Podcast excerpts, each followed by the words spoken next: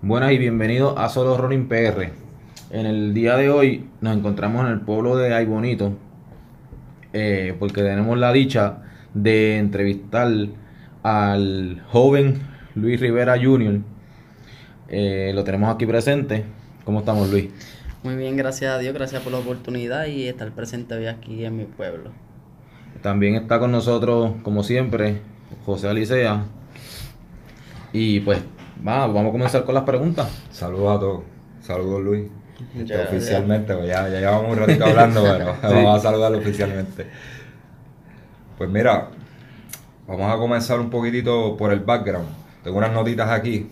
Luis, tenemos aquí que tus mejores tiempos son en Kansas City, este Marathon 232 con 37. Tenemos Miami Half Marathon 2018, ¿verdad? Este pasado enero, 1.9 con 12. Tenemos aquí el World Best 10K 2017, 31 con 24. Tenemos en 5K 1450 en eso fue en este más o menos agosto del 2017 por ahí, Sí. ¿verdad? Vamos a ver. Entonces, dentro de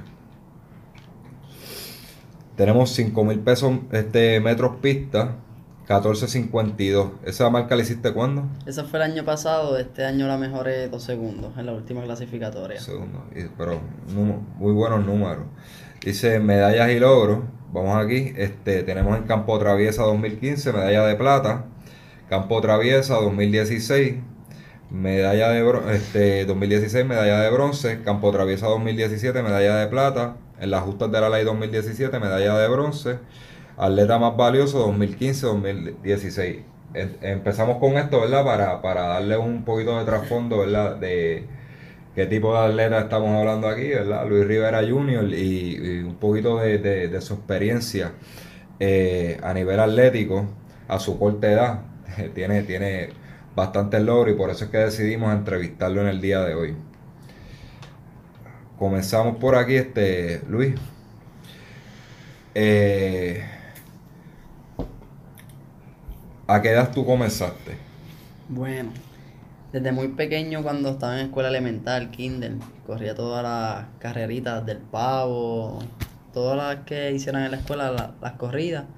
Este, pero especialmente cuando salí de grado 9, de noveno, me- mi padre me llevó a Colombia a entrenar, a ver cómo era la altura, a ver si me gustaba. Porque antes de eso pues no era muy dedicado, mi padre me daba entrenamiento y salía a correr pero nunca los completaba. Si me enviaba a hacer 30 minutos pues yo salía, dejaba el reloj corriendo y viraba, hice 30 minutos. Y, pero seriamente, después de noveno grado que me llevó a Colombia, supe lo que era entrenar y luego de ahí pues fui mejorando mis tiempos cuando llegué. Y pues todo empezó en grado 10. Desde grado 10 para acá todo, he sido muy dedicado, fajón y luchando por lo que deseo en esta vida y las metas que tengo. Muy bien. Este, Tiene, eh, cuando comienza, ¿en qué club comenzaste a, a entrenar o solo te dedicaste a entrenar con tu papá? Pues desde pequeño siempre he entrenado con mi papá. Este, nunca he estado en ningún club, este, pero sí con mi familia, la familia de Ay Bonito Runner, de las personas que entrenan conmigo, mis familiares. Este, pero sí, apoyando, por ejemplo, a clubes como Borinque Runner, el club de Ay Bonito de Track and Field. Y apoyo pues a las personas que me ayudan y a las que hacen cada día más fácil trazar la línea hacia la meta que tengo. Ok, te pregunto, y, y es lógica la pregunta. ¿Por qué te, dedice- te dedicas a ser atleta? ¿Por, ¿verdad? ¿Porque ves a tu papá, tú viste un ejemplo en tu papá o, o llegó un momento que dijeron, mira, no es tanto por mi papá, es que, es que realmente me gusta? Bueno, todo comienza desde mi abuelo. Mi abuela, mi abuelo era un gran atleta, todavía lo es, sigue corriendo casi a sus 70 años. Este, con problemas físicos, pero pues el deseo y las ganas de entrenar siempre Ya eso está en el DNA. Exactamente. Y a mi familia, que mi madre, mi hermana, mi hermano también corren. Y pues ver a mi abuelo que corría, después ver a mi padre, yo decía, pues no me puedo quedar sin hacer nada, tengo que correr también. Y ver a mi abuelo que fue a, a competencias máster, a mundial y todo, pues ver a mi padre también que fue a centroamericano, panamericano y que se quedara a, a varios segundos de ir a Olimpiadas, pues esa chispita de los par de segundos que se quedó ir a las Olimpiadas fue lo que me motivó a entrenar y lograr lo que él no pudo lograr. O sea que tú vienes, tú vienes a terminar lo que tu país comenzó. Esa es la meta y el sueño que tengo, por lo menos llegar a una Olimpiada y decirle a mi padre, fui. Después que yo Amén, fui a una Olimpiada, pues siento que cumplí el sueño de él y mío. Ok, Ricky. Eh, ¿cómo, cómo te ha inspirado tu papá, sabiendo pues el atleta que él fue, para llevarte al, al nivel en que tú estás ahora mismo? ¿Cómo?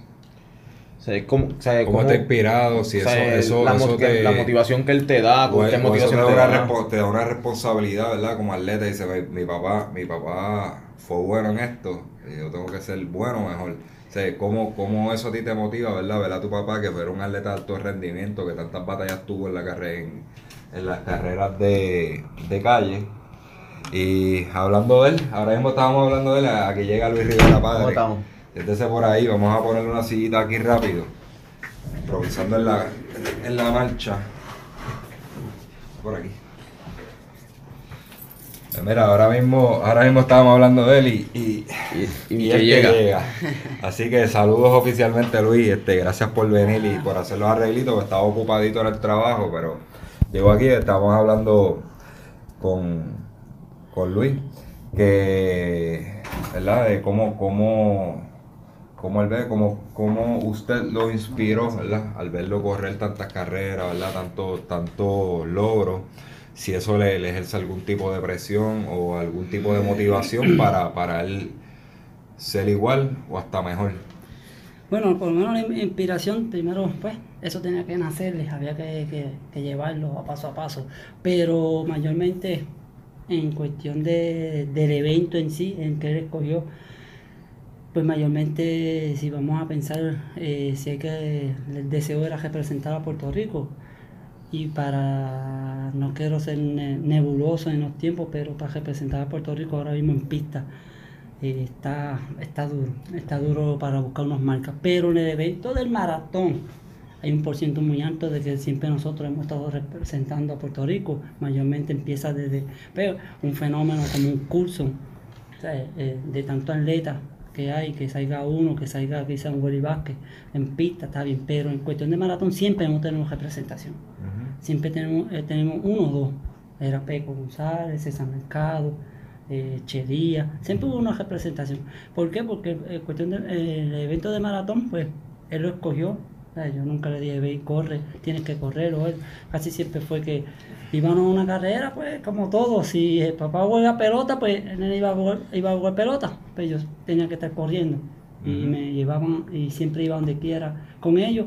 Hasta que ellos empezaron a correr, pues corrió mi nena, corre él, corre mi esposa. Y siempre que iba, íbamos todos. hasta, hasta el abuelo corre. Una pregunta, una pregunta, Luis. Este, él no mencionó que el abuelo corre.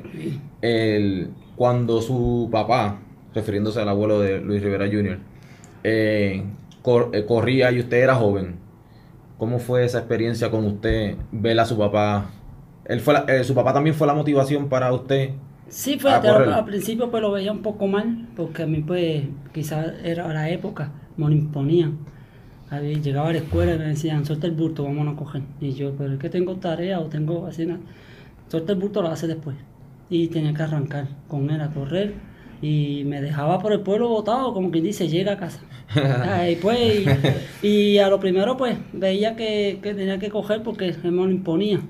Luego, pues, después vi unos avances que yo ya yo tenía, o sea, que podía sobresalir entre muchos, y, pero gracias a Dios en la escuela empezaba a sobresalir, a sobresalir. Ya veía como que algo, pues, joven al fin, uh, estoy adelante, oh, cheche en la escuela. Pero no, finalmente me, lo impusieron. ¿Y, cuándo fue ese punto, ese punto culminante que usted dice, yo voy a dedicarme a correr?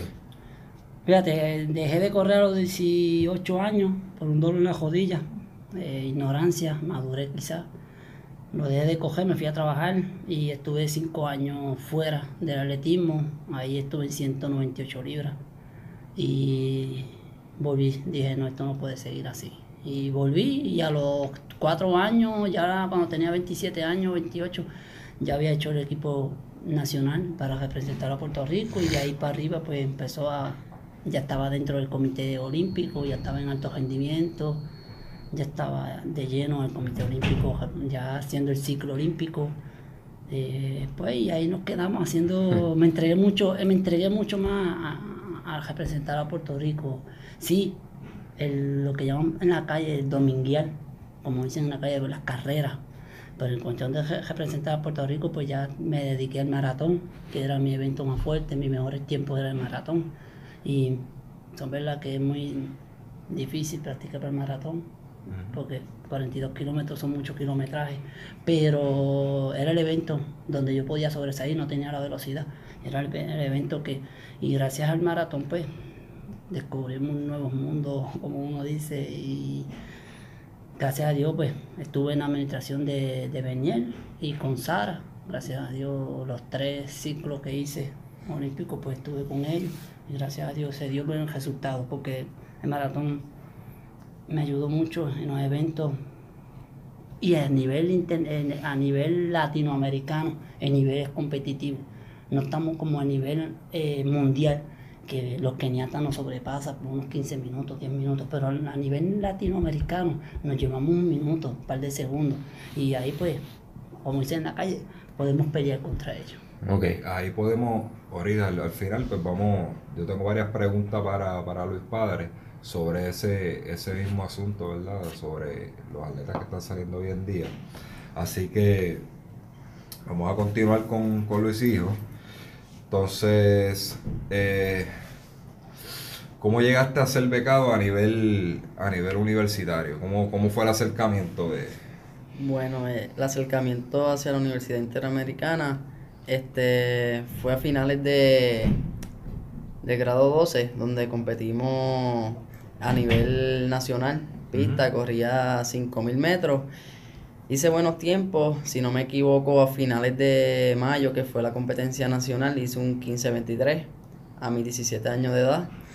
Y pues la Interamericana se acercó a mí, este, yo le dije con la opción de seguir entrenando con mi padre, ellos accedieron y gracias a Dios pues hoy en día tengo la beca y los represento a ellos dignamente en la justa universitaria, en la campo traviesa y pues donde llega que correr con la camisa y el nombre de la Inter y de Barranquitas también. Eh, ¿qué, estás cursando en la Inter? Ahora mismo estoy estudiando en la Inter de Barranquitas, como dije, eh, curso el radiología. Ahora mismo estoy en mi cuarto año de estudio y ya termino, en mayo del año que viene, terminó mi bachillerato en CTI MRI continuamos, pues vamos a ahora a seguir con el tema de la justa eh, de la ley 2018. Eh, ¿En qué eventos vas a estar participando este, en esta edición? Estaré participando en el evento del 10.000 y 5.000 metros. 10.000 y 5.000. Eh, ¿cómo, ¿Cómo te sientes, verdad? ¿Cómo ha sido esa preparación? Si nos quieres hablar un poquito de eso. Y si se puede, ¿verdad? la preparación ha sido muy buena, hemos estado enfocados este, en lo que se a lo que se supone que uno se dedique cuando corre 10.000 y 5.000 metros, velocidad, resistencia, son dos carreras muy diferentes, la cual en, en el 10.000, por ejemplo, hay que tener mucha resistencia para pues aguantar 25 vueltas a la pista. En el 5000 pues ya se trata más de un evento más explosivo y hay que salir a correr un poco más rápido. Y pues el entrenamiento sinceramente ha sido muy bueno. Mi padre me ha llevado muy enfocado hacia esos dos eventos. Ya así, ah, ya estamos ¿verdad? en la misma semana para esos eventos. ¿Cómo te sientes ya a tres días prácticamente, verdad? A tres días. Pues, a tres días.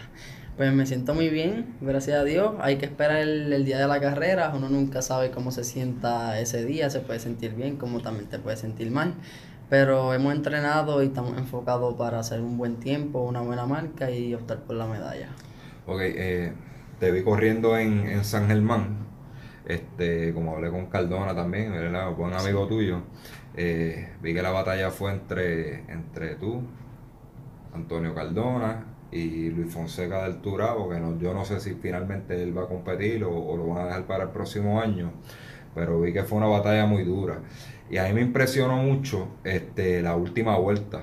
la bajaste un minuto, a que bajaste como un avión por ahí para abajo. Este, yo sí lo que, lo, lo que, lo que puedo ver es que estás bien ready. ¿Qué, qué diferente hiciste del año pasado, verdad? Yo vi, yo, yo vi tus resultados del año pasado a este año, que yo estoy seguro que vas a mejorar y, y, y tienes las mejores opciones del mundo.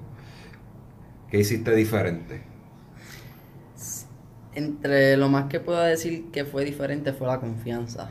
Desde que vine, desde que gané la media maratón de Villalba, gané hormiguero, gané par de carreras el semestre pasado, incluso la del maratón de Kansas City, pues la confianza en mí aumen- creció.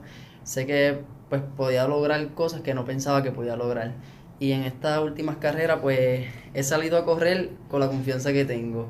Y eso es lo que me ha dado la oportunidad de pues, salir adelante por mi tiempo, a mi ritmo, sin importar por quién esté a mi lado, quién haga la carrera. Medio maratón de Villalba, ya que lo tocas, yo estuve allí. eh,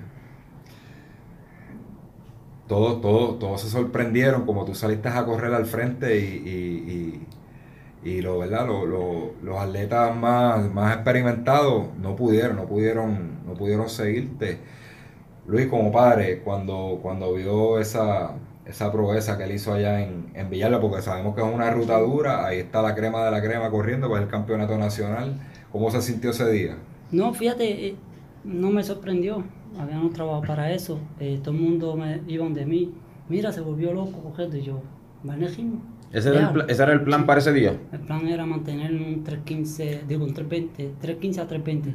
Ese era el plan, no importa si fueran 100 adelante o fuera el primero adelante, que mantuviera el, el ritmo, que no lo cambiara. No importa, ese, ese es el tiempo que ibas a hacer y si te, gan- si te iban a ganar, que te ganaran por debajo del tiempo que tú saliste a hacer. Y a los primeros se sorprendieron, muy, mira, se volvió el hijo, déjelo.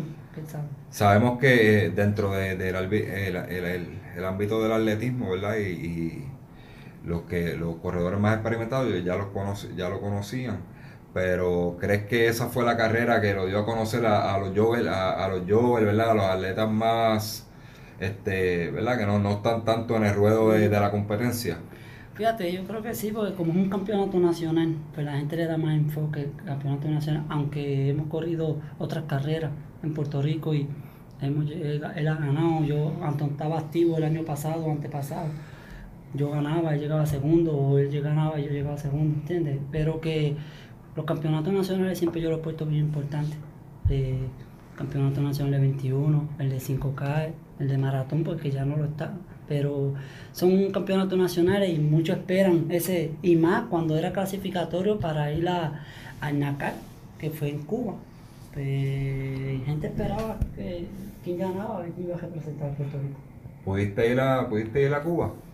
Sí, llegamos a Cuba. eh, mala, tuvo una mala decisión. eh, comimos el día, el día cuando llegamos, comimos una pechuga en un restaurante.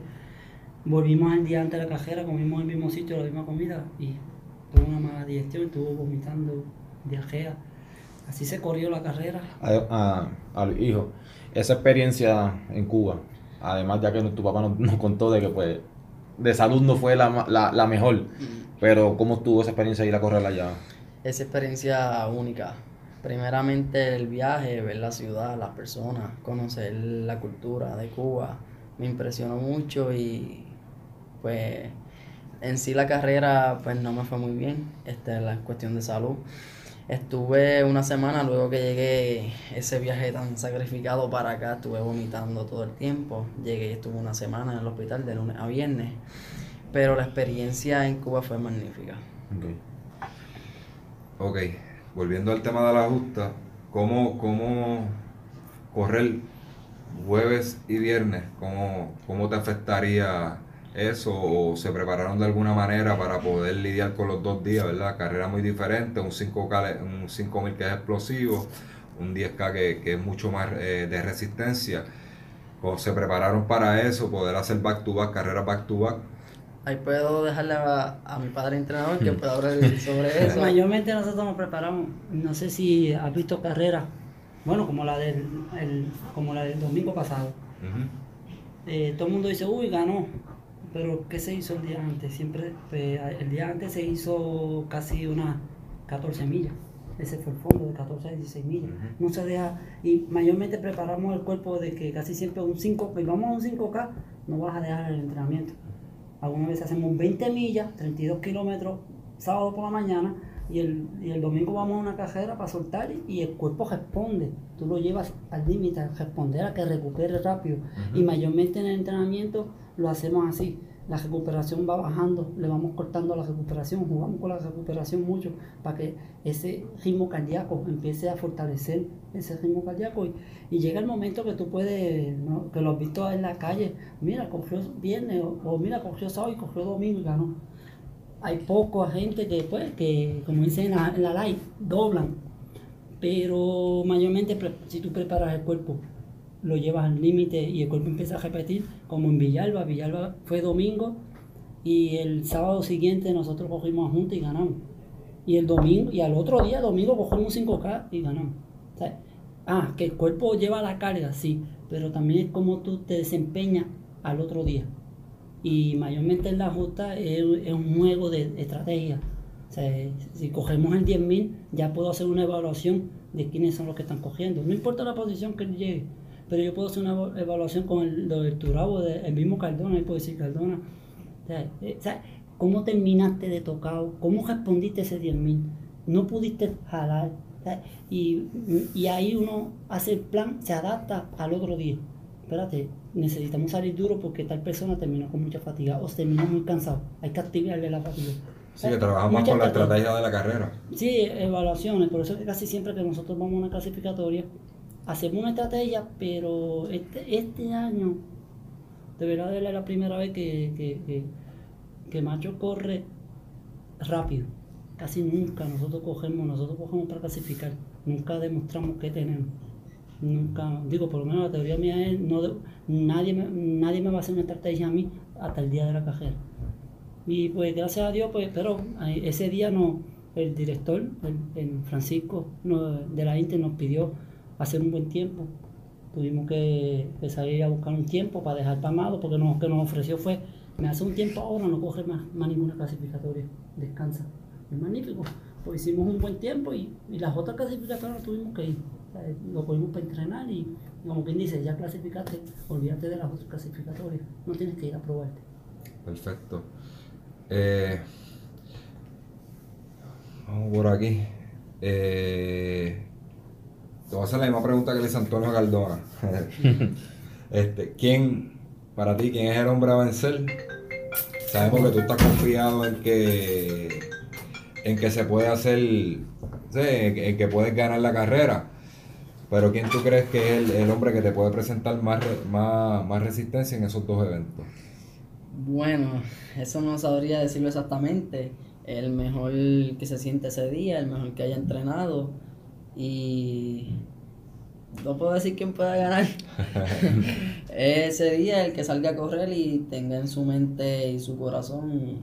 Pero ¿quién, quién tú crees? ¿Quién tú, quién tú crees que, que pueda hacer Que te puede que presentar te, pelea. ajá, que, te, que te pueda dar ahí en los últimos 100 metros? Mira, voy a tener que jalar porque yo sé que este hombre viene detrás de mí. Bueno, este, si por ejemplo en el 10.000 estoy con 3, 4 personas la última vuelta, pues sé que es bien difícil yo tratar de, pues, ganármelo esa última vuelta, ya que pues casi todos tienen mucha velocidad. Igual fue el año pasado que los últimos 300 metros yo iba cuarto. Iba con Juber Echeverri, iba con Antonio Cardona y iba con Andrés López, el otro de Colombia. Y pues dije, perdí, perdí la medalla, pero gracias a Dios los últimos 125 metros me entró una chispa en el cuerpo, pude jalar nuevamente y eh, optar por la medalla de bronce en ese Esa, día. esa parte de remate la, la, han traba- la trabajaron para, para esta edición. Fíjate, no hemos trabajado tanto porque la velocidad la sabemos que no la tenemos, no tenemos, pero si añadiéndole a la contestación, hay un Cardona que te puede cejar para 51 400, Cardona tiene una velocidad. impro- Yu- Jewel coge 1500, clasifica para 1500. Cardona clasifica para 1500 con 4-1. Eh, entonces tienes dos y, y lo, y lo pongo competitivo. Cardona va a ser un competidor, amigo y todo, pero cuando tenga el disparo va a ser un competidor. Es que, eh, Eso va a ser perdona clave. que lo interrumpe, pero nos- nosotros lo entrevistamos la semana pasada y él dijo lo mismo. O sea, él dijo Sí. que, o sea, que él dijo que Luis era, era el hombre a vencer. Pero, o sea, él lo- le da las gracias a usted que lo entrenó y todo, pero el día de la carrera es el día de la carrera, No, vamos no, a correr. hemos, hemos sido claros en eso. Por eso le, pregunta, le estaban preguntando a, a Luis Hijo de eso mismo, o sea, ¿quién es la persona que, que tú dices, me tengo que cuidar de esta persona? Esa, esa era la, la pregunta que tenían. Sí. Este, bueno, el Antonio fue bien claro, él, él dice, bueno, el, el hombre que está rey, el hombre, el hombre a vencer es, es- es Luis Rivera. Él entiende que tú debes ser el, el ganador en la, en la justa, ¿verdad? Y, y Dios quiera. Vamos, vamos a seguir aquí. Una, una preguntita aquí a Luis Rivera, padre. ¿Cómo usted entiende que debe ser la temporada de la LAI para beneficio de los atletas? O sea, si cambiaría algo en el formato de que corre la temporada de la LAI o, o- o algo que se le pudiera añadir para, para beneficio de los atletas.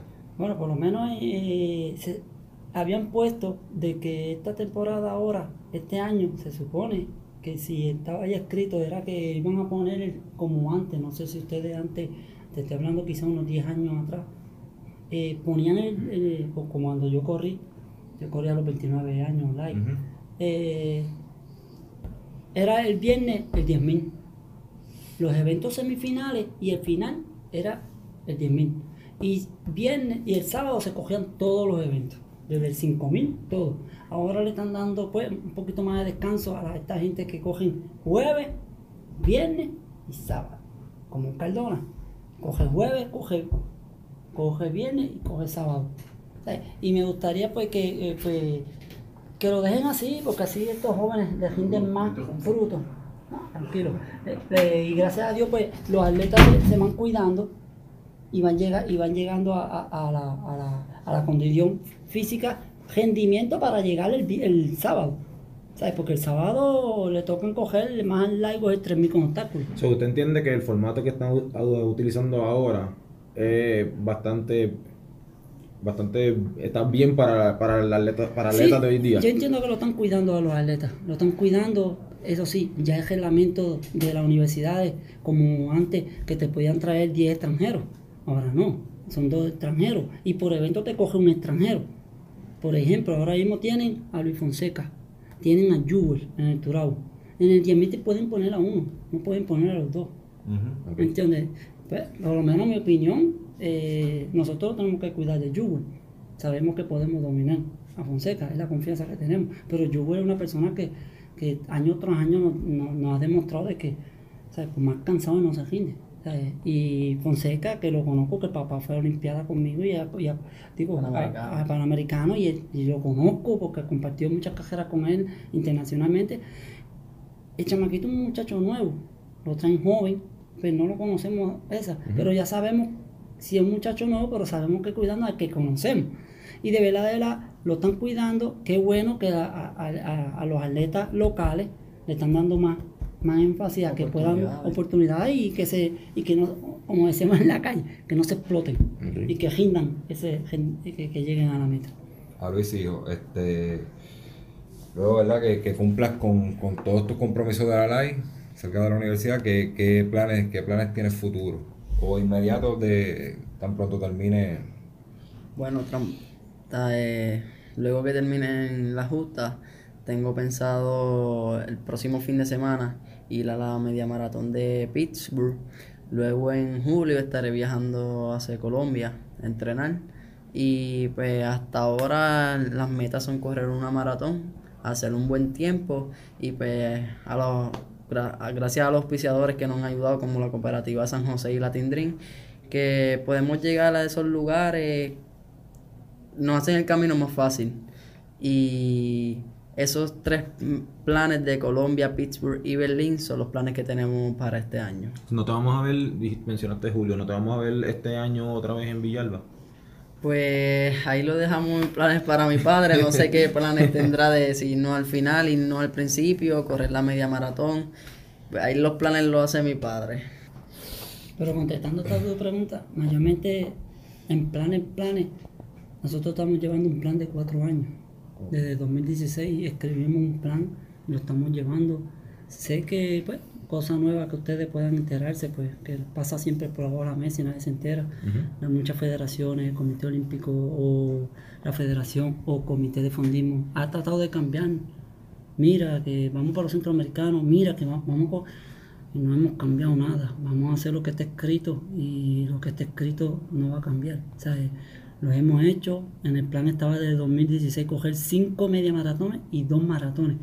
Ya cubrimos todo, como lo hemos paso por paso, y ya estamos ya en la gesta final, que sería el último media maratón, que sería el, el día 4, y el día 6, y el día 16 de septiembre, que sería para buscar la marca panamericana, porque la- lo que estaba escrito era panamericano, no estaba en centroamericano.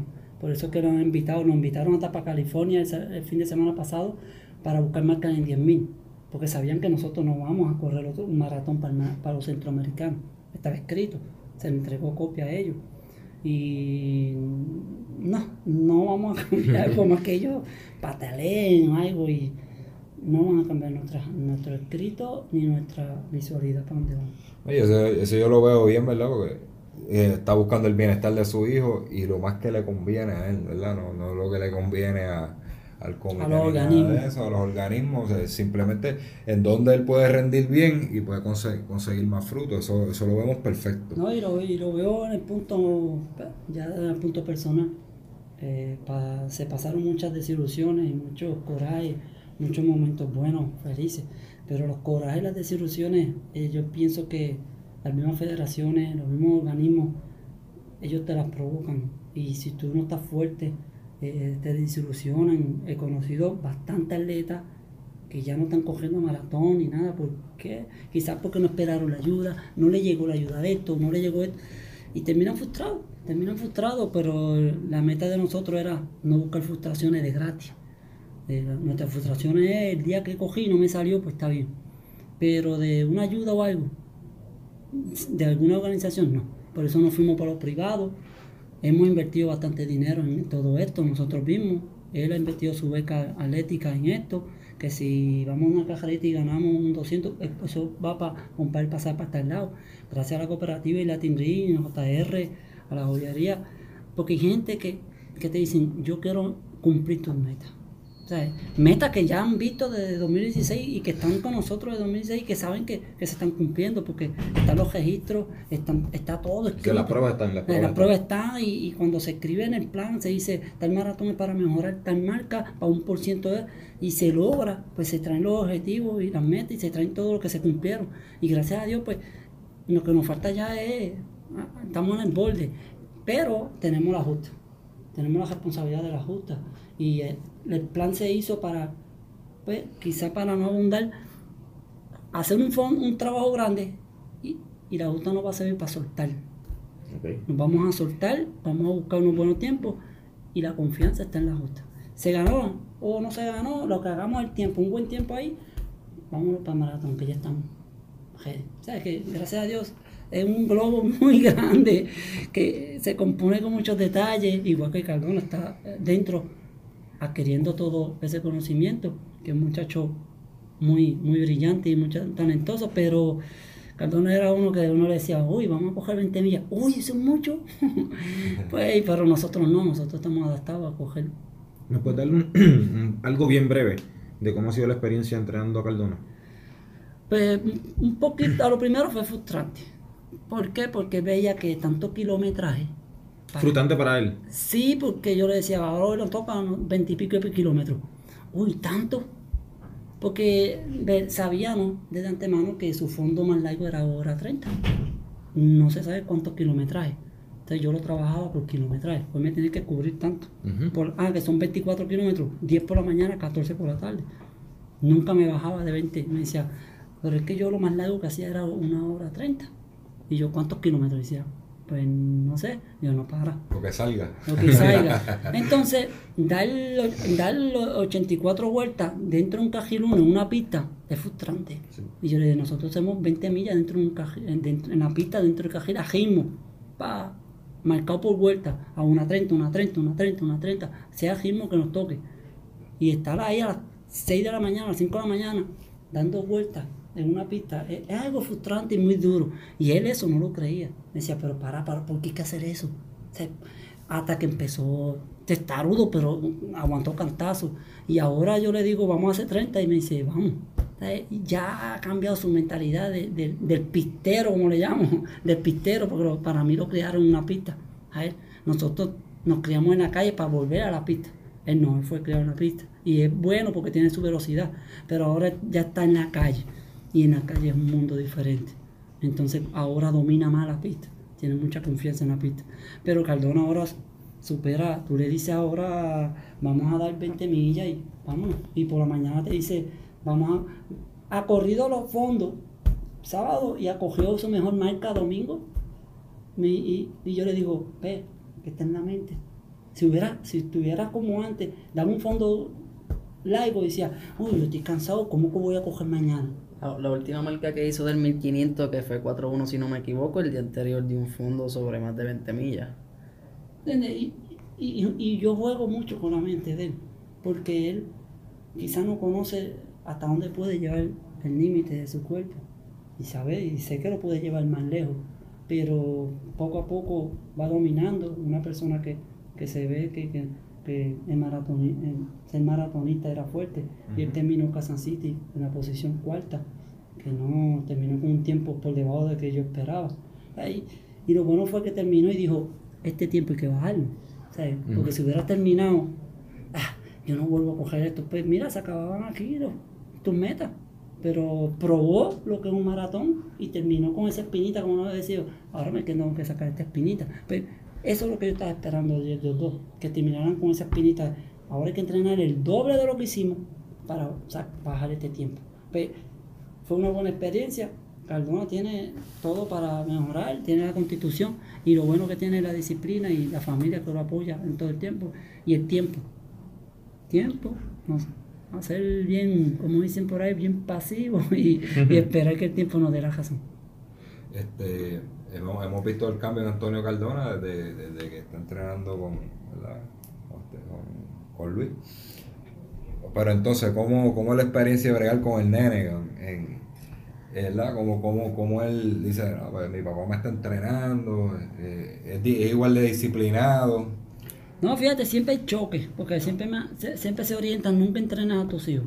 Ese es la- ese es Se, el- se lo pregunto porque, lo- porque yo trabajo con mi nene. Mi nene tiene 15 años y yo trabajo con él y, y, y a veces me, cuesti- me, me cuestiona y dice, pero papá, ¿por qué no, por qué no hago este trabajo? Y no, porque ese no es el trabajo que te toca, el que te toca es este otro.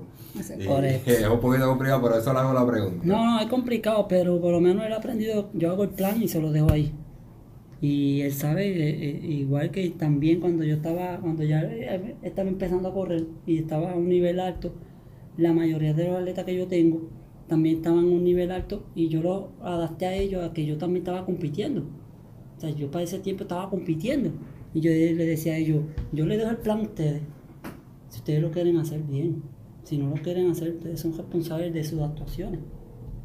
Yo no puedo pararme en una raya, cogerle tiempo a, supervisarlo porque yo estoy entrenando. O sea, yo los dejaba en la pista, le tocaba repetir a 10 de ellos y yo me iba a, a coger mis 20 kilómetros y cuando llegaba, ¿cómo te fue? ¿Te fue bien? Ah, que no bueno, esa era tu aprendieron que eran su responsabilidad. Ve, ya cuando empecé a retirarme un poco de las calles, con las dolencias, lesiones, yo dije, pues me voy a retirar un poco más de las calles y le doy más tiempo a ellos. Pero quizás fue peor porque ahora lo superviso más, pero, pero, pero aprendieron eso, a que el trabajo si no lo haces, La si tú- culpa es de uno. la culpa de ustedes. Ya, mira, cogí mal este domingo y yo. ¿En qué fallaste? Piensa en qué fallaste. ¿Qué, qué no, qué, qué- qué no hiciste que te sientes culpable ahora? Eh, y mentalmente se culpan ellos mismos, no es que tú los culpes. Hay que hacer lo que ellos se culpen ellos mismos, porque cuando terminan una, ca- una carretera, perdón, una, una carrera, y viene Carlos y me dice, ah, en el último kilómetro, y yo le dije, ¿te acuerdas el día que me, no repetiste 2.400? Que te quedaste a mitad quizás esos dos 400 te hubieran ayudado para ese jaloncito. Y mentalmente te sientes culpable. y, me- y ma- mayormente que se hagan culpables y que la mente, porque el 60% es mental de todo esto. Ahí a la cámara, Sebastián, escucha tu país. De verdad, de verdad, eres culpable de lo que no hagas. Eres culpable de lo que haces. Por bien o por mal. Eres culpable. Y el día que te vaya mal, piensa en todos los entrenamientos que no hiciste. Piensa a ver quién fue que hizo mal. Y no hay días malos ni días buenos. Los días malos lo hace uno. Los días buenos también lo hace uno. Eso algunas veces yo lo utilizo para te- no te fue bien y estás frustrado, pues está bien, tranquilo, un día malo, para para que te sientas bien. Pero verdaderamente no. Pues, Está mal, ¿por qué? ¿Por qué tú crees que está mal? Porque te dicen, ah, bueno, si estás enfermo, pasa algo, está bien. Pero porque no te salió, porque si, si no estás haciendo el trabajo, te engañas tú mismo. El que escribe no es el que daña o el que piensa. Yo diría que, que te engañas tú mismo. Y si hay metas alcanzables, porque hay personas que trabajan por metas. Ah, que no estoy, no estoy entrenando porque ah, es que no hay nada por ahí. Y yo conozco gente que se tienen que inscribir en una carrera o en un maratón en Estados Unidos, sea benéfico, para poder, ah, porque tengo un compromiso, tengo que entrenar. Pero si no tengo un compromiso, no entreno. ¿Entiendes? Y esta es la diferencia del, del verdadero atleta al jogger. El, el atleta tiene que entrenar por un motivo. El jogger no, el jogger es porque lo vive, lo, lo disfruta. O tengo que rebajar. Pero el, el verdadero atleta que va en, co- en competencia tiene una meta. O es querer ganar, pero no tanto ganar, es que eh, tengo que buscar un tiempo. Tú tienes que tener un motivo en tu vida para poder coger. Y si no tienes un motivo, ¿para qué tú coges? Luis, eh, ¿por qué, verdad, si quizás tiene, tiene alguna explicación para esto, por qué ya no están saliendo tantos tantos tantos atletas con buenos tiempos? Antes había, ¿verdad? Y tengo amistades, amistades mayores, un Jerry de Jesús, este, Contreras, personas que, que corrían para el mismo tiempo del Peco, César Mercado. Ellos me dicen que antes la competencia era bien pareja y se corría más. Sí. ¿Por qué? ¿Por qué eso no está ocurriendo ahora? Ese, eh, eh, pues, hubo el proceso, ahora es otra, otra evolución de jóvenes. Y si hay que ponerlo por tema, pues, económico, ya no sé, ya antes se cogía por corazón, ahora por dinero. No importa el tiempo que haga, yo te gano. Ah, son 200 dólares, te lo ganaste. Aunque sea un tiempo mediocre, te ganaste los 200. Antes no, antes era... Yo conozco una persona, te estoy hablando quizás para el 60 y pico, que cogió el centroamericano y me dijo que cogió una cajera en, en, en Peñuela y lo quedaba en una caja de Malta. El que cogió conchería, uno trigueñito él, me olvidó el nombre ahora, pero me dijo, presentó esa anécdota en, en un festival de, comité de fondismo y yo, wow. O sea, antes era una, una de, de Malta que estaban allá en Mayagüez. Pero ahora por dinero está el otro tema que es la, la, la, la, la distancia. ¿Para que tengo que coger 15 y 21 kilómetros si las carreras son de 5 kilómetros ahora? ¿Crees que, que ahí ha influido esta nueva cepa de entrenadores jóvenes? Pienso que ahora lo- los entrenadores y, y los reglamentos de educación, yo para mí el departamento de educación es culpa de esta generación también. Porque tú coges un niño, el mismo macho yo iba, iba a, un, a un 10K, macho quizás con 6 añitos o 7 añitos, macho llegó a coger un 10K con 8 años. La gente decía que yo era un abusador. Yo, pero si Ese él, tiempo lo corría con mi madre, me acuerdo. él cogía suave, yo no le decía compite, yo decía disfrútatelo, ve, con- ve con tu mamá. Y, y él, hasta que terminaba. Y, y, y, y- Disfrútatelo, disfrútatelo. y, y actualmente, eh, para, para redondear lo que tú me dijiste, para no redondear, porque son tantas cosas. Un ejemplo, la gente me critica, la gente me ha criticado pues negativamente por qué Cardona o macho, pero mayormente macho, van a coger maratón. ¿Cuándo tú has visto que un muchacho menos de 23 años va a coger un maratón aquí en Puerto Rico? Eso no existe, esa cultura aquí no existe. Aquí es después de los 30, porque la madurez de los huesos y eso. Pero ¿por qué viene un keniata a coger con 18 años y gana ensamblado 19 años? Porque aquí no somos nosotros. Yo creo que fue que, que- que la crianza. Pienso que la crianza, y entonces nadie sabe que, que macho, todavía a los 12 años, yogueaba 21 kilómetros, 13, eh, iba a Guatibirí y cogía 21 kilómetros para una 50, una hora 50. Mira Y- Luis, yo vi un, un documental que se llama Born, eh, y, y para, para, para darte la razón en lo que, en lo que estás hablando, yo vi un documental que se llama Born to Run, que, que es de, ¿verdad? de los kenianos. Le preguntan a uno de los, a- al entrenador de la Academia San Patrick que tienen allá, que por qué, que por qué ellos son tan buenos, porque siempre está esto de la, la fantasía esta de que si la genética de ellos, nada, nada. simplemente porque ellos son niños activos. Él habla desde la infancia y dice, ellos corren por necesidad también, Necesidad. porque tienen que hacerlo. Eh, Es o sí o sí. Entonces lo otro es que son niños activos, ellos no están jugando con PlayStation, ¿verdad? Y esto es una de las Claro, cosas sí. que, que- que yo estoy mirando, hay muchos niños sedentarios jugando con PlayStation, con los celulares en la mano y eso, y no, no, ellos no tienen nada de eso, ellos lo que tienen que salir de la escuela e irse a jugar con una bola de trapo a, a esto, y son niños que desde pequeñitos están activamente ahí ejercitándose, por eso son superiores. Eh, van a la escuela, se van a pie, Sí, van yo vi, corriendo. sí, yo vi un documental eso, que ellos salían de las casas y era como tres millas a la escuela y iban, iban a la hora del almuerzo, tenían que volver otra vez a la casa, correr Correcto. tres millas, volver otra vez para atrás, o sea, que se O sea, mantenían y volvemos, a lo, activos. volvemos a lo, mismo. Aquí en Puerto Rico, un niño vive a quizás 3 kilómetros y el papá tiene que llevarlo en el carro. Vete a pie. No, eso es maltrato. O van a, a un field day. Mire, ese niño tiene 10 años. No. El maestro está autorizado por el reglamento del Departamento de Educación, porque yo soy maestro de Educación Física. No, ese niño puede coger hasta, hasta, hasta 800 metros. De ahí para arriba no se puede. Esa es la, la edad para coger ese más yo. Pero ¿cómo que no se puede? Ah, no, hay un 5K. No, menores de 14 años, porque eso hoy no critica. ¿Cómo queremos fondismo? Fondismo. ¿Cómo queremos que una persona sea maratonista si desde pequeño le está restringiendo un 5K? Ve, ve allá afuera, los maratones. ¿Para qué son los, los, los eh, running kit de 5 kilómetros? Para los niños. 10, 9 años, cogen con los papás, con la mano. Esos son los 5K para los niños. Eh, Y, gente de 16, 17, 15 años, 14 t- tienen permiso para coger una media maratón. Aquí no, es un abuso. Aquí la, la cultura de maratonista. Pero antes, sí, antes yo podía coger mucho y decía, uy, ese muchacho va a ser un buen corredor.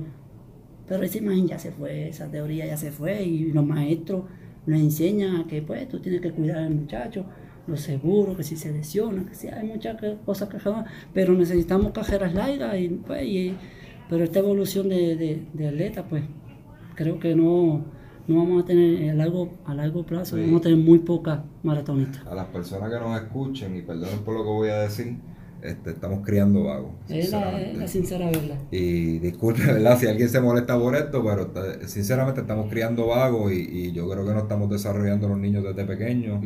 Los programas de educación física son flojísimos. Eh, no hay un programa real que ejercite al niño, ¿verdad? Eh, por etapas, pero que lo vaya ejercitando realmente. Es más, más, se va más a lo teórico. Antes no, sa- no salen tanto al parque a jugar pelota, a jugar baloncesto, ya es algo más teórico en el salón de clase y yo creo que Y eso pasa, eso pasa mucho. Ahora mismo yo estoy en la pista, yo estoy como ahora mismo como líder recreativo. Y aquí no hay bonito, y estoy pues abundando todo. Lo estoy diciendo por el bonito y no te voy a culpar a nadie. Pero ahora mismo tenemos un problema porque vamos a hacer un field day y los maestros están pidiendo un goofy game. Y nosotros como recreación y deporte no, pero vamos a dar eventos aunque sean menos de 400 metros. Eh, ¿Por qué? Porque ahí es donde yo capto el atleta, ahí es donde yo busco El yo- talento. el talento. Un niño que no... o le despierta, o Sí, le despierta la yo, puedo motivación de- a alguien. yo veo un niño que coge un 200 metros y digo, wow, mano, este chamaquito qué técnica tiene, natural. Pues mira, me la acerco, mira, al papá, ¿quién es tu papá? Mira, a ver si te puede traer a la pista. Ahí es donde yo puedo catar, pues no. Los mismos maestros están pidiendo goofy game Sí, algo, algo divertido. a un field day. Ya, lo- ya los field day no es competencia. Digo, en otros pueblos hay. Sí, sí. Pero maestros pidiendo eso. Porque si tú vas, porque la realidad es que tú vas a un salón y le dices a un niño, mira, eh, ¿quién se va a apuntar para coger? Antes era la lista ayer, Mm, ahora conseguir un niño que te coja. No. An- Antes, yo me acuerdo cuando yo era pequeño, hasta los papás corrían. Sí. O sea, sí. Porque mi papá, mi papá, cuando yo era pequeño, mi papá corría en el área, cuando, cuando, corrían los papás, él corría. Y ya eso no se ve. No, no, pero vuelve todo lo mismo y pues caemos todos en el punto. De verdad, de verdad, hay que, hay que empezar a desarrollar y quizás con lo que nosotros estamos haciendo, pues, vamos. Ahora mismo, vamos cambiando el tema ahí, rapidito, lo vimos, pero nosotros despertamos una chispa en Cuamo. Al chamaquitos que quieren ser, ganar San Blas, porque, porque Cardona. Porque Sí, esa fue la misión de nosotros en San Blas. Que Cardona ganara San Blas. ¿Sabes? Que ganara. Y por más que se rindiera, que macho no se le despegara de al lado. Hay que apoyarlo. ¿Sabes? ¿Por qué? Porque mi mentalidad era, ¿cuándo un cuameño va a ganar? ¿Cuándo, cuándo los maratonistas de Cuamo van a sentir que son maratonistas de Cuamo? Este, quería, preguntarle, quería preguntarte, Luis. eh, nosotros le preguntamos a Cardona, a Cardona, pero quería este, tu contestación. ¿Cómo se sintió eso cuando ustedes llegaron, los dos, agarrados de mano? ¿Lo planificaron? ¿Fue algo que salió? ¿Cómo, cuéntanos esa experiencia. Bueno, sinceramente no pensé que iba a llegar ahí. Pensé que iba a pues, llegar más atrás, ya que una semana antes había corrido la media maratón de Miami. Y el plan era Antonio. Antonio tenía que salir a correr, ganar en su pueblo. Este, su familia estaba muy orgulloso y pues se dio la oportunidad de llegar con él, sentir la, pues, la satisfacción de, de que él cumplió un sueño, una meta más en su vida, y, pero pues no fue planificado. Salió porque pues, estábamos juntos, llegamos a Joguillo y por ahí siga- seguimos juntos hasta la meta. Pues mira, eh, que algo a alguien que le quieras agradecer, Luis, y este Luis Hijo, Por lo que, menos a- que quienes le quieren agradecer. de parte de, de- de- de- de- mayormente pues todo lo que hemos hecho en estos cuatro años es dar gracias pues, a la cooperativa. Eh, siempre son pues eh, la cooperativa por auspiciador principal siempre nos ha apoyado. Cuando yo estaba eh, compitiendo él, él me llevó a Alemania. El mismo director de aquí me dijo tú, que, tú vas a Alemania y yo te quiero ayudar él se acercó a mí y fue donde la primera vez que yo hice 220 que representa a Puerto Rico y los centroamericanos en Cartagena de India 2006 en un centroamericano y, y fíjate siempre se ha brindado siempre se ha brindado a eso siempre se ha- y la cooperativa y JR es una persona que quizás nosotros son son auspiciadores que no te piden pon el logo ahí pero son personas que Sí, lo hacen de corazón. Sí, son personas que te dicen, hey, ¿qué estás haciendo? ¿Qué hay, qué hay este mes? ¿Qué hay esto? Ya ellos tienen hasta los planes que yo tengo, los planes de, de, de, de los cuatro años, ellos los tienen. Eh, eh, el mes que viene va para tal lado y yo, ay sí, porque ellos tienen la fecha. Sí. ¿Cómo va? ¿Cómo va? ¿Cómo, cómo se está? O sea, y están pendientes. O sea, Nuño Topal y Lati Green son personas que, que uno va y ni te preguntan, mira, el domingo te pusiste la camisa, o el domingo no no se enteran. Yo uno le lleva la- yo le digo a Macho, llevar los resultados, llevar, "Ma, yo se los llevo y ellos están por ayudar, no como otras personas. Hay otras personas que sí, que están en ámbito como la meta. Hay una- un negocio de la meta que le da la zapatilla a Macho. Pero son personas que están metidas en el atletismo. Y, ah, ganaste en tal lado, vi la camisa. Eh, siempre, Porque están metidas. Pero mayormente los pisados de nosotros no están metidos en el atletismo. Son personas, pues, como el Ricky, eh, eh, Corazón de corazón. lo hacen de corazón, ¿qué van a hacer? Traernos las certificaciones, como a ver, ahora mismo nosotros eh, tenemos la propuesta, y fue que nos dio, traernos la propuesta de 2018. Nosotros, nosotros le preguntamos a Cardona de qué usted cree, que él creía de para los atletas nuevos, o sea, los atletas de alto rendimiento, que, que, que sería una buena, un buen push para ellos, no sé si me explico con la palabra, eh, para que, que ellos necesitan para ser mejores atletas. Te pregunto a ti, ¿qué tú crees que, obviamente estás diciendo lo de los auspiciadores, pero para otra persona que no tenga auspiciadores o para, para otra atleta, que usted entiende que sea lo, lo clave para que ellos necesiten ahora, ahora mismo? Bueno, por mi, por mi opinión, una meta. Tienen que soñar por algo. Y cuando yo empecé con esto, mi meta era representar a Puerto Rico. Pasar un montón de, de dificultades, un montón de, obstáculos. Pero la misma gente, yo tenía que hacer préstamos de, de 2.000, 2.500 para llegar a Alemania. Préstamos, para después yo saber, después venir acá un mes, coger dos o tres cajeritas, guardar ese dinero para pagar ese préstamo rápido, porque yo no quería pagar el préstamo por tres años, cinco años. Yo o sea, me ganaba quizás 500, pa, lo ponía. Pero todos esos obstáculos, y la gente me decían, "Pe- perdonando la expresión, tú eres muy bobo. Estás haciendo un préstamo para pagarte todo, para tú llegar a ponerte una camisa de Puerto Rico. Y yo decía, sí, pero yo no me estoy pagando para ponerme, yo, me estoy, yo estoy pagando para hacer la marca. Para entrenar en Colombia y llegar a Alemania y hacer la marca. para representar a Puerto Rico. Y si no hago la marca, no entro. O sea, no la pagué. Entonces la gente me decía, pero ¿por qué tú gastas tanto dinero? Y yo, porque lo deseo. Yo deseo llegar allá. Bueno, yo la- deseo. Es, que la gente no va a entender la pasión, La pasión que, de- que de- le tienen al Y deporte. te voy a decir una cosa, es una expresión de verdad, de verdad. Preguntarle a cualquier persona que haya representado a unos juegos centroamericanos, panamericanos, mundiales y cualquier campeonato que hayan, que se hace en México, porque campeonatos de, de atletismo se hacen mucho. Yo he ido casi a todos y hacer caminar con la bandera y, eh, nunca lo vas a olvidar. Te volverás viejo tendrás 80 años nunca te vas a olvidar de esa camisa que te pusiste, ese orgullo patrio. Y esto es lo que yo le inculco a los muchachos. Eh, que eh, no importa si tú eres un buen atleta o no atleta, siempre ten el sueño.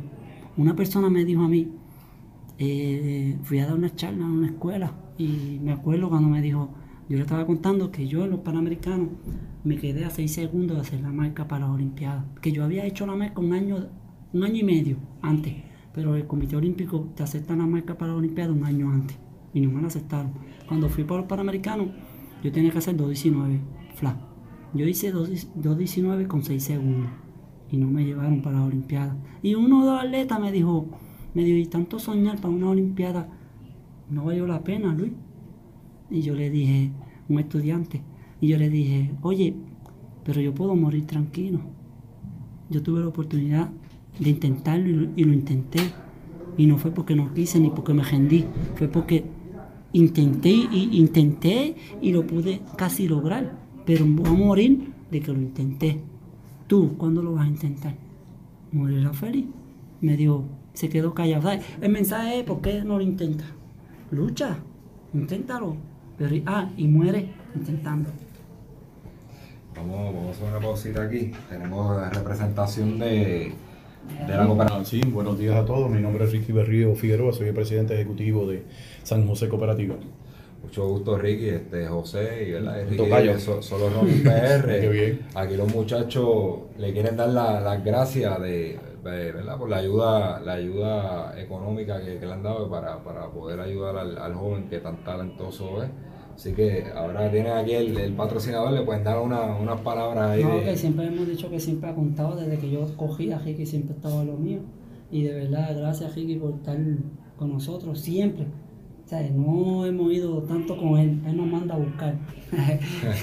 y siempre Eso está es pendiente, es muy claro. diferente de ir venir a buscar una ayuda y que no, no, vengan vengan acá. O sea, siempre está pendiente a la carrera, a los compromisos grandes compromisos grandes, no de estar domingueando. Siempre ha querido representar al, país.